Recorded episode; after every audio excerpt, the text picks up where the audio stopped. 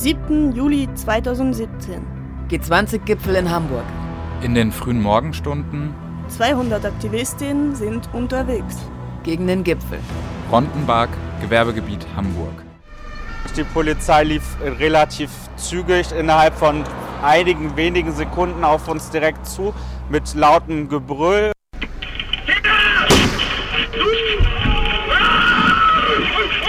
Vorn war die Straße von denen blockiert. Von hinten kam noch eine Einheit angestürmt. Keiner versteht, was die Polizei hier gerade macht.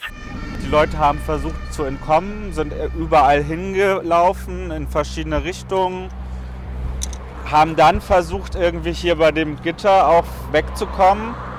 Und die Polizei hat die Leute immer weiter gegen das Gitter gedrückt.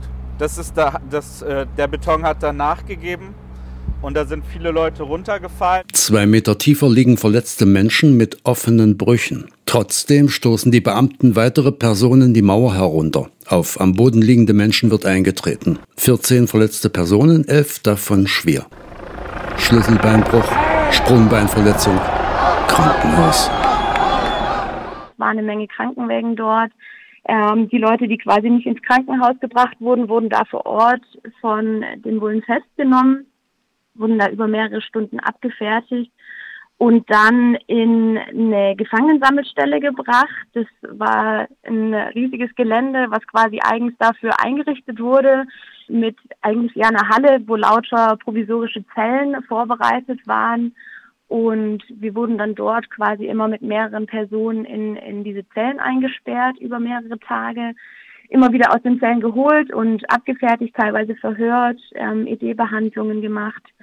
Und nach zwei Tagen haben wir quasi nacheinander wie so Schnellverfahren bekommen, wurden dort vor Haftrichter geführt.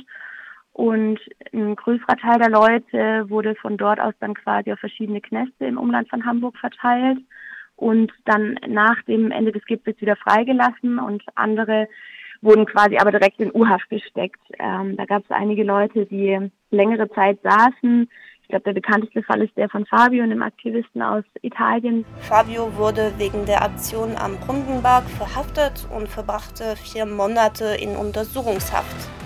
Also ich selber war für den anwaltlichen Notdienst in der Gefangenensammelstelle beziehungsweise bei dem Sonderhaftgericht in Harburg, als die Menschen, die im Rondenberg festgenommen worden sind, da eingeliefert wurden. Und wir haben einen Haff oder eine Justiz erlebt, die uns damals erschüttert hat und teilweise sprachlos gemacht hat tatsächlich. Also dass tatsächlich Leute vor den Haftrichter gestellt wurden, von denen man nur wusste, sie waren zu dem Zeitpunkt, als dort etwas passiert ist, vor Ort. Auch da hat niemand behauptet, er wisse, was sie da gemacht haben. Man ging mit Leuten zum, zum Gericht, die hatten Wohnsitz, die hatten Arbeit, und man wusste nicht, was sie gemacht haben. Möglicherweise hatte man bei denen eine schwarze Jacke festgestellt und die sind Wochen und zum Teil monatelang in Urhaft eingefahren. Das war ja für uns damals, äh, man kann sagen, neue und sehr erschreckende Erfahrung. Loic, er verbrachte 16 Monate im Untersuchungshaft Hamburgs. Vorgeworfen wird ihnen der Demonstration in der Elbchaussee teilgenommen zu haben in einem reichen Viertel Hamburgs die Elbchaussee für materiellen Schäden gesorgt hatte. Am 10. Juli 2020 wurde Luik von der Hamburger Rachejustiz zu drei Jahre Haft verurteilt. Was diese ähm, Vorgehensweise der Polizei, was die Politik in Hamburg und was die Justiz in Hamburg für Folgen gehabt hat von dem G20 2017, das scheint mir das ganz Interessante zu sein, wie ich auch, ohne jetzt irgendwelche äh, spinnerten Ideen ausgraben zu wollen, den Eindruck habe, dass äh, das Herankarren von über 30.000 Polizeibeamten, äh, von allen möglichen Polizeipanzern, von dem größten Aufgebot an Polizeipferden überhaupt in Deutschland und ähnliches, ähm, das, das sollte ja jedenfalls ein ganz deutliches Signal setzen. Und dieses Signal kann nur sein, wenn ihr euch nicht so benehmt, wie wir das wollen, dann, ich sag's mal ganz platt, hauen wir euch. Und das ist ja auch passiert. Bei dem Gesamtkomplex Rondenberg handelt es sich um einen erneuten Versuch der Politstaatsanwaltschaft in Hamburg, das politische Demonstrationsstrafrecht äh, zu beschädigen. Die Staatsanwaltschaft hat diese 80 Beschuldigten in vier Gruppen angeklagt, etwa 20 jeweils. Also diese Verfahren liegen bei vier großen Strafkammern. In einem Verfahren sind all diejenigen Betroffenen zusammengefasst, die zum Zeitpunkt der Demonstration jugendlich und heranwachsend gewesen sind. Aus diesen 19 ursprünglich Angeklagten, in einem Fall hat die Kammer das Verfahren nicht eröffnet, hat äh, das Gericht fünf Personen ausgesucht, um ein sogenanntes Pilotverfahren zu führen. Also quasi exemplarisch einmal das gesamte Verfahren durchzuführen. Das äh, knüpft an eine Rechtslage, wie sie quasi 100 Jahre lang bestanden hat, von 1871 bis 1970, also ein sehr undemokratisches, äh, obrigkeitsstaatliches Verständnis eines, solchen Geschehens und es ist eben sagen 1970 reformiert worden. Es sollte eben nicht mehr der, der nur mitläuft, um seine Rechte wahrzunehmen, der Gefahr der, der Strafverfolgung ausgesetzt werden, wenn Teile einer solchen Demonstration unfriedlich werden. So.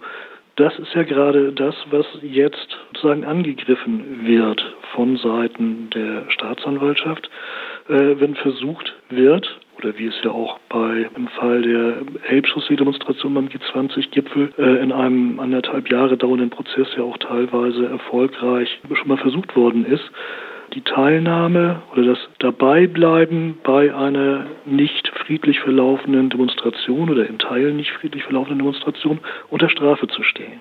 Die Urteile, die in Hamburg bisher gesprochen worden sind, sind alle sehr hoch ausgefallen. Also für, für das Landfriedensbruch sind jedes Mal also teilweise mehrjährige Haftstrafen ausgesprochen worden. Also da wird tatsächlich mit, mit einem sehr hohen Eifer versucht, möglichst viele Leute jetzt dafür verantwortlich zu machen und äh, mit hohen Urteilen, so würde ich das mal äh, beurteilen, auch versucht, abschreckende Wirkungen zu, zu machen. Ich glaube, was, was eben einfach auch noch ein enorm wichtiger Punkt ist, ne? also das hat ja zum einen Auswirkungen auf die, auf die einzelnen Personen, aber auch dieses Verfahren an sich hat ja einfach eine enorme Bedeutung, weil sollte es da zu Verurteilungen kommen, dann wird es einfach sehr weitreichende ähm, Folgen haben für eine gesamte Bewegung letztendlich. Solche Verfahren sind ja immer ein Spiegel der gesellschaftlichen Auseinandersetzung. Und man muss leider sagen, dass dieses Verfahren in dieser Form möglich ist, macht deutlich, dass eine, demokratische Linke in der Bundesrepublik in der, im Moment nicht besonders machtvoll ist, um es vorsichtig zu sagen. Am Tag X, 28. November 2020, haben bundesweit dezentrale Aktionen stattgefunden in Solidarität mit den Betroffenen der Rondenberg-Verfahren. In 19 Städten der BRD haben Aktionen stattgefunden. Wenn wir uns hiervon verrückt machen und einschüchtern lassen, hat die Repression ihre Wirkung bereits schon erzielt. Durch eure Solidaritätsaktion schaffen wir es auch weiter nach vorne zu blicken und das Gerichtsverfahren gemeinsam und kämpferisch zu führen. Wenn wir als linke Bewegung genau das schaffen, weitermachen trotz Repression und weiterhin für eine solidarische Gesellschaft zu kämpfen, dann haben wir sowieso schon gewonnen. Berlin. 600 Menschen demonstrieren lautstark durch Kreuzberg. Bonn. Soli-Foto für den Angeklagten.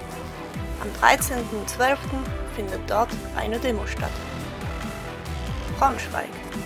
70 Antifaschistinnen finden sich zu einer Kundgebung vom Gericht zusammen. Bremen. Soli-Foto für den Angeklagten und alle politisch verfolgte Genossinnen und Gefährtinnen weltweit. Der Protest gegen die G20 und das kapitalistische System, für das sie stehen, Umweltzerstörung und Kriege, Flucht, Abschottung und Überwachung, Ausbeutung und Unterdrückung. Diesen Protest, den wir damals gemeinsam auf die Straße getragen haben, ist immer noch legitim und notwendig. Wenn die Justiz uns nun deswegen verfolgt, dann zeigt sie schlicht und einfach nur, wessen Interessen sie durchsetzen soll. Sechseinhalb Jahre nach dem G20-Gipfel hat die Staatsanwaltschaft immer noch einen starken Verfolgungswillen und wünscht sich Haftstrafen. Im sogenannten Rondenberg-Verfahren beginnt ein neuer Prozess gegen sechs Betroffene am 18. Januar 2024 in Hamburg und soll bis in den August andauern. Eine Verurteilung würde eine Einschränkung des Demonstrationsrechts bedeuten. Es wird bei den Prozessen immer Kundgebungen vor dem Gericht geben. Vor allem zum Prozessauftakt am 18. Januar 2024 wollen wir mit vielen Menschen deutlich machen, was wir von den Angriffen der Staatsanwaltschaft auf die Versammlungsfreiheit halten. Am 20. Januar findet die bundesweite Demonstration Gemeinschaftlicher Widerstand gegen staatliche Repression, Versammlungsfreiheit verteidigen in Hamburg statt. Kommt nach Hamburg. 16 Uhr, Jungfernstieg.